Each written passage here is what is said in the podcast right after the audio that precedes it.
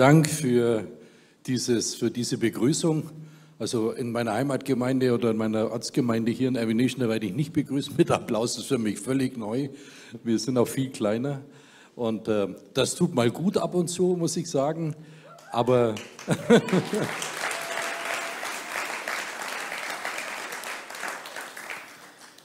Aber ich muss auch sagen, was mich hier sehr berührt hat, das war die Wärme, als ich hier, ich bin ja schon seit, ich glaube, Viertel nach drei hier, hatte, bin mit äh, Daniel nochmal das Ganze durchgegangen und äh, ich muss sagen, das war schon eine enorme Atmosphäre hier. Und das ist für mich echt ein Vorrecht, heute hier zu sein bei euch. Also nochmal ganz herzlichen Dank. Und ähm, ja, auch herzlichen Dank an die Zuschauer und auch herzlich willkommen. Ähm, ich habe gehört, es wird gestreamt. Wir sind noch nicht so weit, das heißt, wir hatten das gemacht, aber wir konnten diesen Aufwand nicht handeln. Und durch die ganzen pandemischen Umstände sind wir jetzt wieder gelandet bei ganz einfachen Vorträgen über PowerPoint, aber wir streamen unsere Gottesdienste nicht. Schön, dass das hier stattfindet.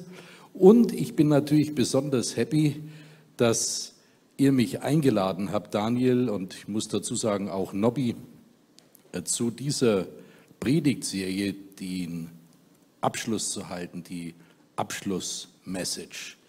Denn es ist ja geboren aus diesem Gemeindeverbund, aus dem Pastorenverbund von One Love.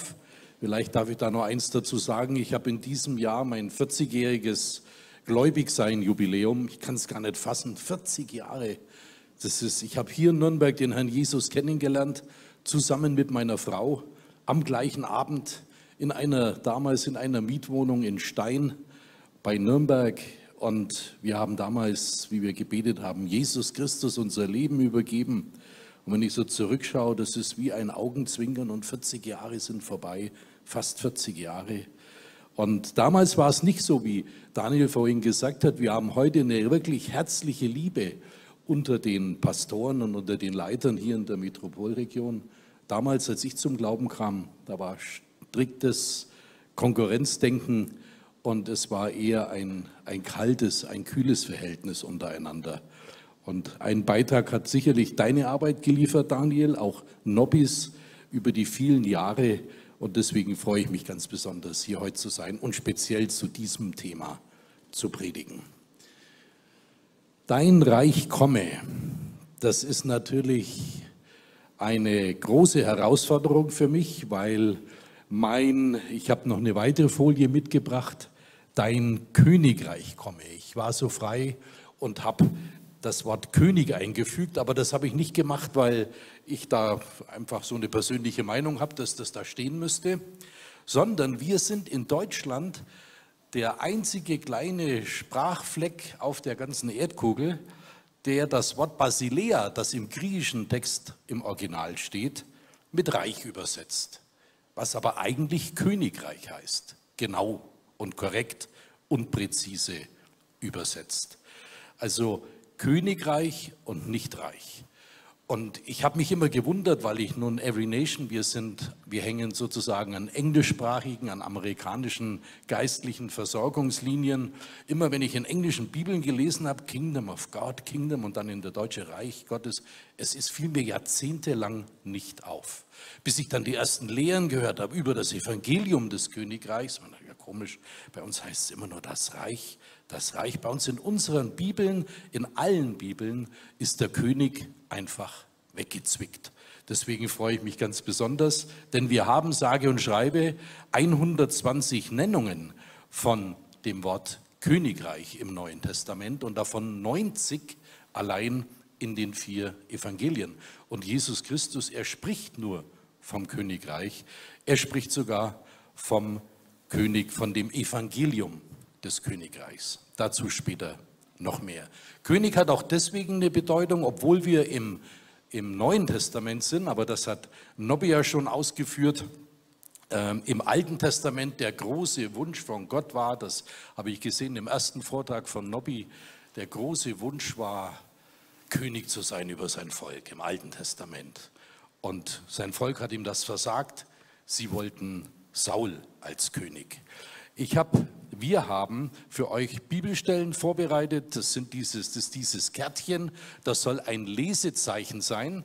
Und da ist noch mal ganz kurz zusammengefasst, dass das Evangelium des Königreiches Gottes nicht nur von Jesus gepredigt wurde, sondern auch von Paulus und von Philippus. Und die Bibelstellen, die sind hier, ein Teil dieser Bibelstellen zusammengefasst. Und unsere Bestimmung aus Epheser 1, dort heißt es, jeder einzelne von uns ist vor Anbeginn der Welt schon bestimmt gewesen, Gottes Kind zu sein.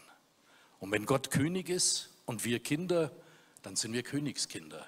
Und in Matthäus 25, 34, und die Stelle findet ihr hier auch, wenn ihr das dann umdreht, da steht dann geschrieben in der Endzeitrede von Jesus in seiner Bergpredigt, da sagt er dann, kommt her zu meiner Rechten und empfangt das Königreich, das euch seit Anbeginn der Welt, also zum gleichen Zeitpunkt, wie er bestimmt hat, dass wir seine Kinder sind, hat er bestimmt, dass wir sein Königreich erben.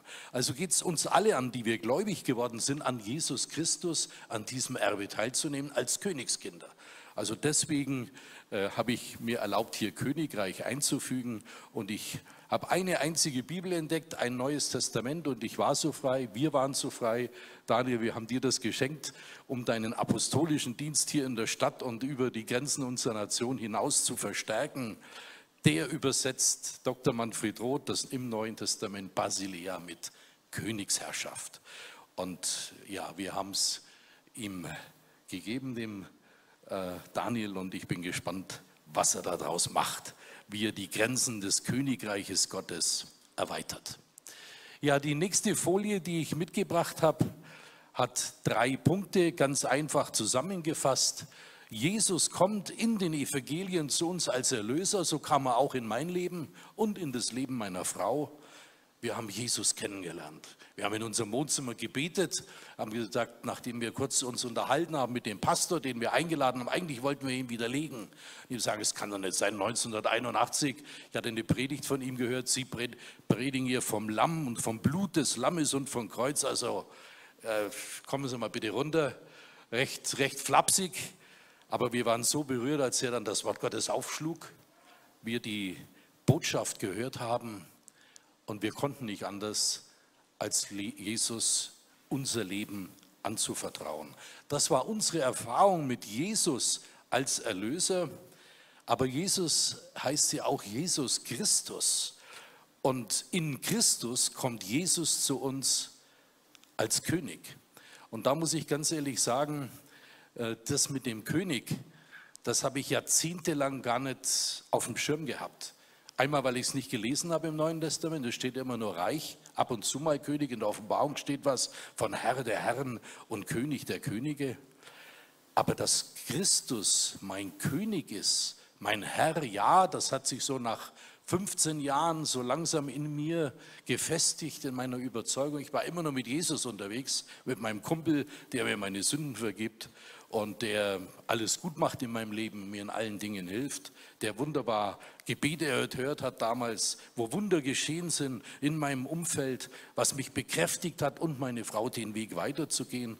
Aber als König, einem König untertan zu sein, ich sage euch, das, das lerne ich eigentlich erst jetzt in den letzten drei Jahren, zwei Jahren, wo ich anfange, über das Evangelium des Königreichs tiefer zu schürfen und zu graben und zu forschen. Später noch den ein oder anderen Gedanken mehr dazu. Und drittens, unsere Erlösung hängt mit unserer Bestimmung und unserem Erbe zusammen als Königskinder, was ich eben schon gesagt habe. Aber diese drei Punkte, an denen möchte ich, möchte ich heute weitermachen. Und zwar mit dem nächsten Gedanken, mit der Frage, die sich dann anschließt, ist Christus mein König? Ist Christus dein König? Kannst du dir vorstellen, dass er dein König ist? Ich meine, das, das mutet ein bisschen merkwürdig an. Ich bin, sage ich mal, aufgewachsen in einem demokratischen System. Demokratie pur. Ich habe fast mein ganzes Leben lang gearbeitet als Geschäftsführer, die letzten Jahre noch vor meinem Ruhestand auch als Geschäftsführer in einer Hausverwaltung. Ich war immer in der Immobilienbranche, wir haben gebaut, wir haben alles Mögliche gemacht und die letzten Jahre Hausverwaltung. Das heißt, ich hatte mit Eigentümern von Wohnungen zu tun, musste die Wohnungen, Wohnanlagen bewirtschaften. Und Hausverwalterarbeit ist Demokratie pur. Es ist wie in meinem Fleisch und Blut demokratische Regeln, Abstimmungen. Und wer das einmal miterlebt hat, so vielleicht habt ihr ja Wohnungseigentum, da gibt es einmal im Jahr Jahreshauptversammlungen. Und wisst ihr, was da passiert? Da bestimmt die Mehrheit über die unterlegene Minderheit. Und jedes Mal, fast jedes Mal, manchmal energisch, habe ich es dann erlebt, wie die überstimmte Minderheit dann zu mir kam und sich fürchterlich und bitterlich beschwert hat, warum ich mich denn nicht für die Minderheit eingesetzt habe und für den entgegengesetzten Beschluss. Das ist Demokratie. Demokratie, ein befreundeter Rechtsanwalt, der sich sehr stark für die Judenrückführung einsetzt nach Israel, ein, ein ähm, Rechtsanwalt aus Österreich, hat mir mal gesagt, ein gläubiger Mann, Harald, Demokratie ist eigentlich die Diktatur der Mehrheit. Und ich kann euch sagen, da ist was dran. Ich habe es als dieses erlebt. Aber Demokratie hat seinen Platz. Natürlich, ich glaube, es ist im Moment ja, die gängigste Form. Der ganze Westen, alle setzen sich dafür ein, für diese Regierungsform. Und, äh, aber sie ist nicht das, was Christus in diese Welt gebracht hat. Er hat das Evangelium vom Königreich gepredigt. Und das äh, Neue Testament kennt insgesamt acht Nennungen. Es gibt das Evangelium Gottes, es gibt das Evangelium des Heiligen Geistes, es gibt das Evangelium von Jesus, es gibt das Evangelium von Jesus Christus. Alles Nennungen im Neuen Testament und eben auch das Evangelium vom Königreich Gottes.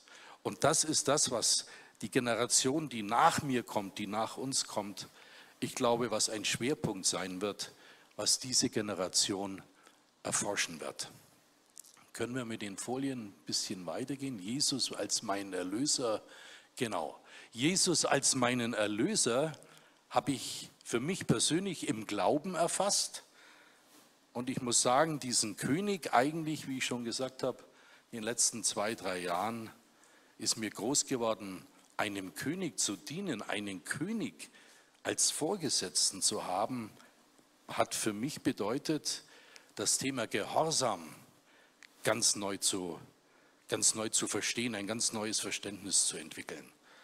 Auch darüber, was denn seine Gebote eigentlich sind. Was, worin soll ich denn gehorsam sein? Und ich kann das nicht ausblenden. Ja, Jesus ist mein Kumpel. Jesus hat mir eine ganze Menge Beulen, die ich woanders verursacht habe, hat er ausgebeult. Einige muss ich noch selber ausbeulen. Er hat gerade gebogen, was ich krumm gemacht habe.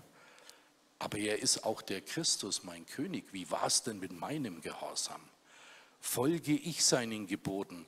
Kenne ich seine Gebote? Und ich habe eine weitere Bibelstelle mitgebracht, äh, und zwar von Paulus. Paulus hat gesagt, ich bin frei vom Gesetz in 1. Korinther 9, Vers 21. Und das habe ich auch mal gesagt und gepredigt. Ich erinnere mich so vor ungefähr 15, 20 Jahren. Ja, ich bin frei vom Gesetz. Was ich nicht so gesehen habe, war, dass Paulus sagte, ja, ich bin frei vom Gesetz, aber gleichzeitig, er meinte damit das Alte Testament, bin ich dem Gesetz Christi verpflichtet. Und was ist denn das Gesetz Christi, habe ich mich gefragt. Und warum sagt er, er ist diesem Gesetz, an dieses Gesetz sogar gebunden? Ich denke nun, er ist frei. Und er erläutert es sehr schön und das hat auch mir geholfen und das möchte ich auch mit euch teilen, diesen Gedanken. Wir sind nicht gesetzlich, wir stehen nicht im Alten Testament, Gott sei Dank. Aber wir müssen durch unseren Gehorsam Gott gegenüber, dem Christus gegenüber, in unser Leben eintrainieren, uns gesetzgemäß zu verhalten, nämlich dem Gesetz Christi und dem Gesetz Christi verpflichtet zu sein. Aus dieser Verpflichtung heraus, dem Gesetz Christi gegenüber, bekommt dieser Satz in dem Vater unser, dein Königreich komme, der bekommt ja noch diesen Nachsatz angehängt, dein Wille geschehe. Ich muss natürlich genau wissen, was ist denn dein Wille? Was sind denn deine Gebote. Was ist dein Gesetz? Es heißt ja, dein Königreich komme, dein Wille geschehe, wie im Himmel, so auf Erden. Und ich denke mal, jeder von uns wünscht sich nichts sehnlicher, als dass wir diesen, diesen Download immer wieder erleben. Nicht nur durch eine Inspiration in den Gedanken, wenn wir in zwick, verzwickten Situationen sind. Ich habe das immer wieder erlebt in Besprechungen. Da muss man in einer Gruppe Entscheidungen treffen, ob Leute entlassen werden oder nicht, ob neue Abteilungen gegründet werden und mit wie viel Geld will man dafür in die Hand nehmen. Da sitzt man da nach zwei, drei, vier Stunden um dieses Problem geredet und zerredet und dann saß ich oftmals da und sagte, Herr, bitte gib mir einen Impuls, gib mir den Gedanken jetzt. Und er kam durch das Gebet. Ich habe meinen Jesus erlebt, aber ich habe ihn da immer noch als Jesus nur verstanden, nicht als Christus. Aber es gibt eben diese Gesetze. Ein evangelischer Theologe hat das mal ausgearbeitet. Er hat alles das, wann immer Jesus in den vier Evangelien gesagt hat, tu dies, tu das nicht, lass dies. Er hat das mal durchgezählt und kam auf über 300 Aussagen von Christus. Die bereinigt, um Mehrfachnennungen kam er auf die 75 Gebote, wie er sie nennt. Er nennt sie auch die Verfassung des Königreiches Gottes. Das ist das, was Christus uns mitgibt, er als Christus, was wir befolgen sollen. Und Nobby hat eine dieser Stellen herausgenommen und die habe ich euch mitgebracht. Das ist aus Lukas 6, Vers 36. Dort heißt es, seid barmherzig, Dr. Roth übersetzt übrigens, werdet barmherzig, auch interessant, seid barmherzig, wie euer Vater im Himmel barmherzig ist. Urteilt nicht über andere, dann wird Gott auch euch nicht verurteilen. Richtet keinen Menschen, dann werdet auch ihr nicht gerichtet. Wenn ihr vergebt, dann wird auch euch vergeben. Lasst los und ihr werdet losgelassen werden. Und hier sind schon mal fünf Gebote. Seid barmherzig, urteilt nicht, richtet nicht. Und ich sage euch, als ich das, ist noch gar nicht so lange her, mal bewusst durchgegangen bin, habe ich erkannt, boah, da sitze ich ja mittendrin in der Falle. Wie oft habe ich geurteilt? Wie oft habe ich verurteilt? Wie oft habe ich gerichtet? Und ich habe mir gar nichts dabei gedacht. Ich habe immer gedacht, na, der Paulus sagt ja auch, ähm, wir sollen das Gute vom Schlechten unterscheiden. Und dazu muss ich ja beurteilen und urteilen. Aber ich habe Menschen verurteilt. Ich muss das so offen zugeben. Ich hab, und das Schlimme dabei, ich habe mir nichts dabei gedacht. Es hat mich nicht mal gezwickt. Und als ich da drüber kam, über das Königreich Gottes vor einigen Monaten, drüber nachgedacht und sinniert habe, fühlte ich mich so plötzlich überführt und sage mir, wow, eigentlich, wie traurig muss der Christus sein, also der König, der erwartet, dass ich seine Gebote befolge, wenn ich gut barmherzig, das ist noch leichter, Mitleid zu haben, aber zu urteilen. Ich meine, jemand, der, was, was mir nachgeht, ich bin nun kein introvertierter Typ, ich bin mehr extrovertiert. Das heißt, ich bin natürlich oftmals auch schnell im Reden. Die Bibel sagt, man soll nicht schnell im Reden sein. Aber das heißt, meine Art von Temperament ist prädestiniert dazu, hier einzuknicken und hier Fehler zu machen. Aber was mich gewundert hat, ist, dass ich, wann immer ich in der Vergangenheit über diese Stelle kam, habe ich vielleicht mal kurz gesagt, ja, okay, tut mir leid, war nicht so gemeint, oder, aber es ist eigentlich folgenschwer. Es belastet Beziehungen. Jemand hat mal gesagt, und die kleinste Form der Beziehung ist natürlich meine Beziehung zu meinem Schöpfer, aber dann kommt schon Freundschaft, Ehe, dann kommt Familie und Beziehungen zu anderen, zu Menschen hier in dieser Gemeinde, in meiner Heimatgemeinde. Was ist, wenn ich da jemanden verurteile oder jemand hört, wie ich ein Urteil über einen anderen spreche? Und wenn ich jemanden richte, boah, also ich fühlte mich massiv überführt, habe Buße getan, habe bei denen Buße getan, wo ich wusste, da musste ich was in Ordnung bringen. Ich möchte auch hier, wenn hier irgendeiner ist, dem ich mal vor den Kopf gestoßen habe, bitte kommt zu mir, ich möchte mich bei euch entschuldigen. Auch da, hier zu Hause, Zuhörer und Zuschauer, ich meine das Ganze in Ernst. Im Ernst, ich möchte da runter, ich möchte weg, ich möchte hinein in diese Gehorsamsschiene noch mehr, als das ich in der Vergangenheit erlebt habe. Hier heißt es, richtet nicht. Ich habe kürzlich, stieß ich auf ein interessantes Zitat, da sagte jemand, der Autor ist unbekannt, aber ich fand es inhaltlich so stark. Er sagte, der liebe Gott wartet mit seinem Urteil über den Menschen zu richten bis zum jüngsten Gericht. Warum tun wir das nicht auch? Und das möchte ich weitergeben an euch heute, all diejenigen, die vielleicht mit diesem Problem ähnlich wie ich zu tun haben oder zu tun hatten. Jesus Christus, Jesus als mein Erlöser, das erfasse ich im Glauben. Das habe ich sofort erfasst, als ich das erste Mal mit der Botschaft konfrontiert wurde. Christus als meinen König erfasse ich in meinem Gehorsam seinen Geboten, seinen Anforderungen gegenüber, die er von seinen Erwartungen, die er hat. Und die Frage, die ich mir immer wieder gestellt habe, ist Christus wirklich mein König? Gehört ihm mein Leben? Gehört ihm mein Geld? Gehört ihm mein Vermögen? Gehören ihm meine Schulden? Gehört ihm meine Zeit? Gehört ihm alles? Habe ich da ein Ja dahinter? Gehört ihm das? Christus sagt, wenn ihr mich liebt, wenn ihr mich liebt, so behaltet und bewahrt meine Gebote. Und ich werde den Vater bitten und er wird euch einen anderen Beistand geben, damit er bei euch bleibe in Ewigkeit. Die Rede ist hier vom Heiligen Geist, von dem Parakletos. Ich habe oft immer wieder erlebt, wie ich um den Heiligen Geist gebeten habe, in bestimmten Situationen mich gewundert habe, wieso sagt er nichts? Ich glaube, eine Antwort ist, weil ich ungeachteterweise oder weil ich zu oberflächlich dran vorbeigegangen bin an seinen Erwartungen und an seinen Geboten. Und das hat nichts mit Gesetzlichkeit zu tun, wie ich vorhin gesagt habe. Es ist einfach eine Erwartung, die er von uns erwartet, dass wir sie hineinbringen in die Gemeinschaften, in die er uns gesetzt hat. Ich habe kürzlich in einem Aufsatz von einem Theologen gelesen, jemand, der keine Liebe hat in einer Gemeinschaft, der lebt die Hölle auf Erden. Und keine Liebe zu haben heißt Unversöhnlichkeit in einer Gemeinschaft, keine Vergebungsbereitschaft in einer Gemeinschaft. Wenn das fehlt, wenn nur harte Fronten, verhärtete Fronten zu Hause beim Frühstück sitzen, am Frühstückstisch, beim Abendessen, dann ist das die Hölle auf Erden.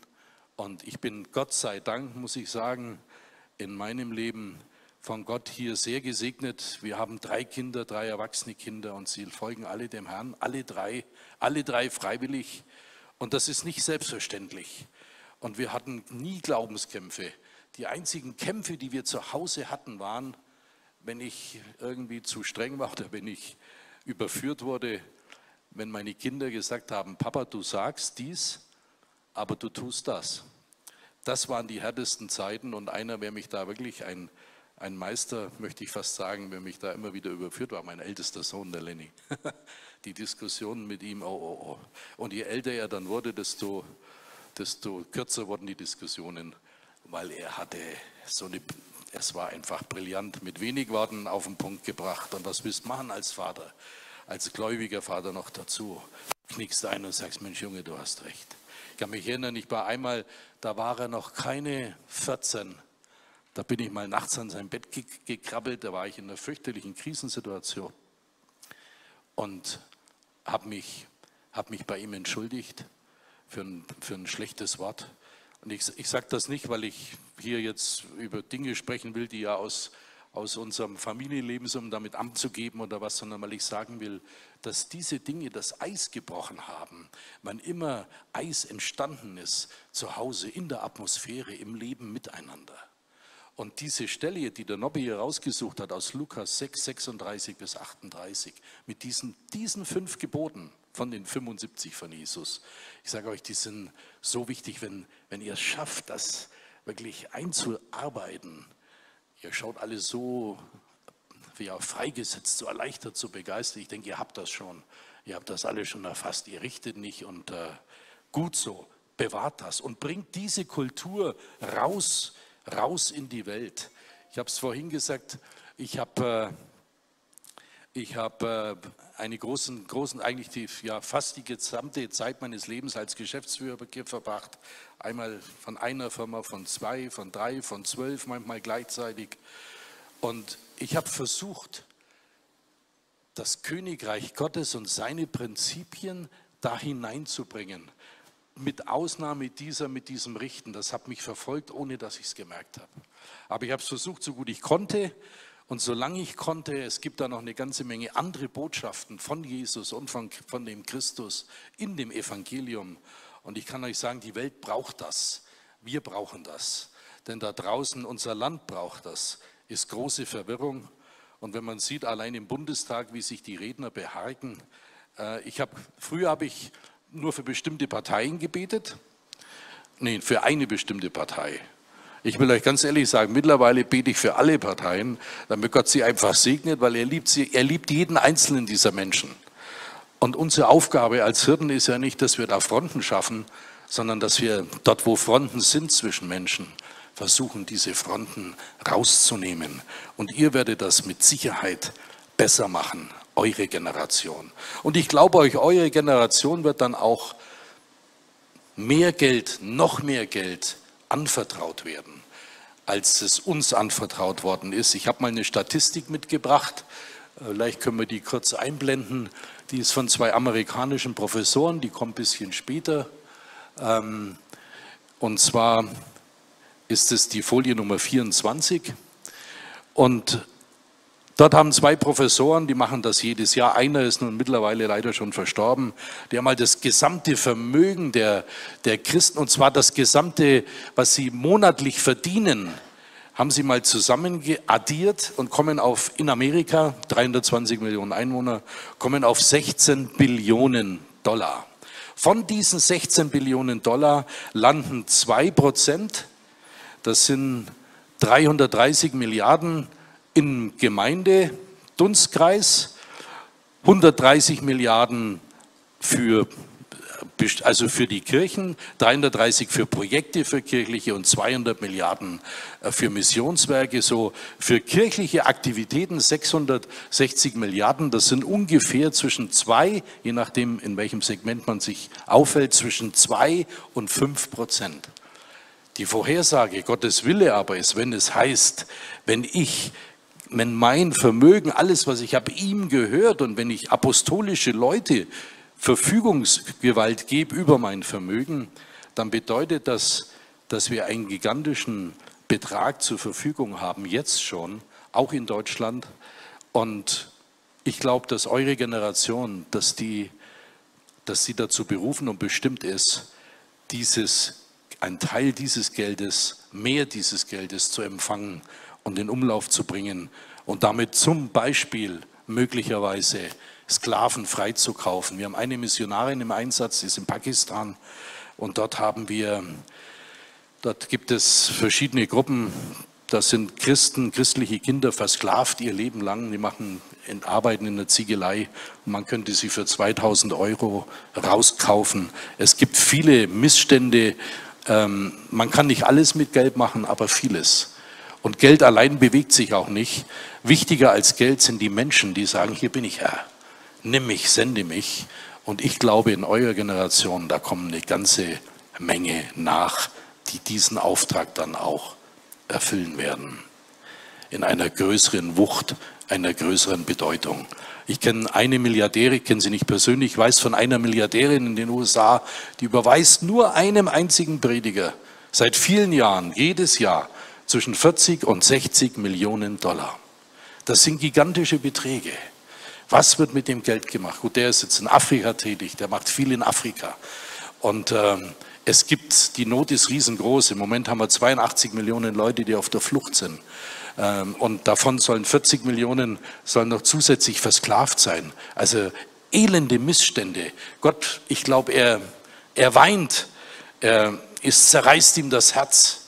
Aber andererseits, wenn wir, wenn wir seinen Ruf, wenn wir vor allen Dingen, wenn wir seine Lehre erfassen in der ganzen Tiefe, das Evangelium vom Königreich Gottes, preist dem Herrn dann, dann werden wir den Unterschied machen und die Welt wird ein Stück besser. Und wenn Jesus wiederkommt mit seinem Königreich Gottes, dann haben wir schon eine ganze, ganz gute Vorarbeit geleistet und vor allen Dingen haben wir dann, ich bitte jetzt auf Folie 26 zu gehen, dann haben wir die Idealvoraussetzung auch für sein Kommen. Denn es heißt hier in der Folie 26, Jesus Christus spricht auf die Frage, ja, wann kommst du denn wieder? Ich füge jetzt mal neuzeitlich hinzu, nach der Pandemie oder nach der nächsten Pandemie. Und er sagt, dieses Evangelium des Königreiches wird auf der ganzen Welt gepredigt werden oder wird dem ganzen Erdkreis gepredigt werden, allen Nationen zum Zeugnis. Und dann wird das Ende kommen. Das heißt, dann wird er kommen. Und mit diesem Ende beginnt ein Neubeginn, nämlich die Errichtung seines Königreichs, die Vollendung, die Regentschaft nach Sacharja 14,9. Gott wird den Thron besteigen und von Jerusalem aus regieren. Das ist noch ein bisschen fiktiv, aber diese Bibelstelle ist unser Auftrag. Wir sollen das Evangelium vom Königreich Gottes den Nationen predigen und dem Erdkreis. Und damit möchte ich schließen, ihr Lieben, dein Reich komme. Ich, so heißt die Serie, ich hoffe, dass die nächste Generation dann für die selbstverständlich ist, weil es dann auch Bibeln gibt, wo dann in deutsche Bibeln, muss ich sagen, wo da drin steht, dein Königreich komme, dein Wille geschehe, wie im Himmel, so auf Erden. Und das ist das, dieser Wille, das hängt mit unserem Gehorsam zusammen. Sein Wille kann nur geschehen, wenn wir tun, was er sagt und wenn wir tun, was er will und wenn wir studieren genau das Wort, was er denn will. In diesem Sinne, seid reich gesegnet. Danke nochmal an Nobby, danke nochmal an dich, Daniel, dass ihr diese Serie aufgerufen habt. Das habt ihr euch ja von Gott aufs Herz legen lassen, genau dieses Thema Dein Reich komme aufzurufen und in diese Region hinein zu predigen. Ich weiß nicht, ist es möglich, dass ich ein Gebet spreche? Daniel, ganz kurz, ich würde gerne das kurz zusammenfassen, diesen Gedanken, vor allen Dingen auch die heute versammelt sind, eure, eure Man- und Woman-Power sozusagen freisetzen und euch senden. Himmlischer Vater, ich danke dir in Jesu Namen für diesen Ort. Ich danke dir, Gott, dass so viele Menschen den Weg gefunden haben, unter deine Botschaft, von deinem Königreich zu hören, es zu erforschen und zu ergründen. Und ich sende jeden Einzelnen hier aus, Gott, hinein in die Region, in diese Stadt und über die Grenzen unserer Nation hinaus, dass sie zum Segen werden und den Segen, den sie selbst empfangen haben, weitergeben. Den Segen und die gesamte Kraft deines Königreiches. Ich danke dir, himmlischer Vater, dass wir die Zeichen und die Wunder sehen werden, wie sie Paulus gesehen hat, wie sie Philippus gesehen hat, wie sie Jesus gewirkt hat und viele andere Menschen danach, dass Kranke befreit werden, Leute, die in Ketten sind, die verschuldet sind, freigesetzt werden. Ich danke dir. Leute, die in ihren Familien zerstritten sind, sich versöhnen und vertragen. Die sagen, schwamm drüber. Es ist vergessen, es ist vergeben. Herr, und so sende ich diese Mannschaft hier in Jesu Namen, dass sie zum Segen werden. Danke, Herr. Amen.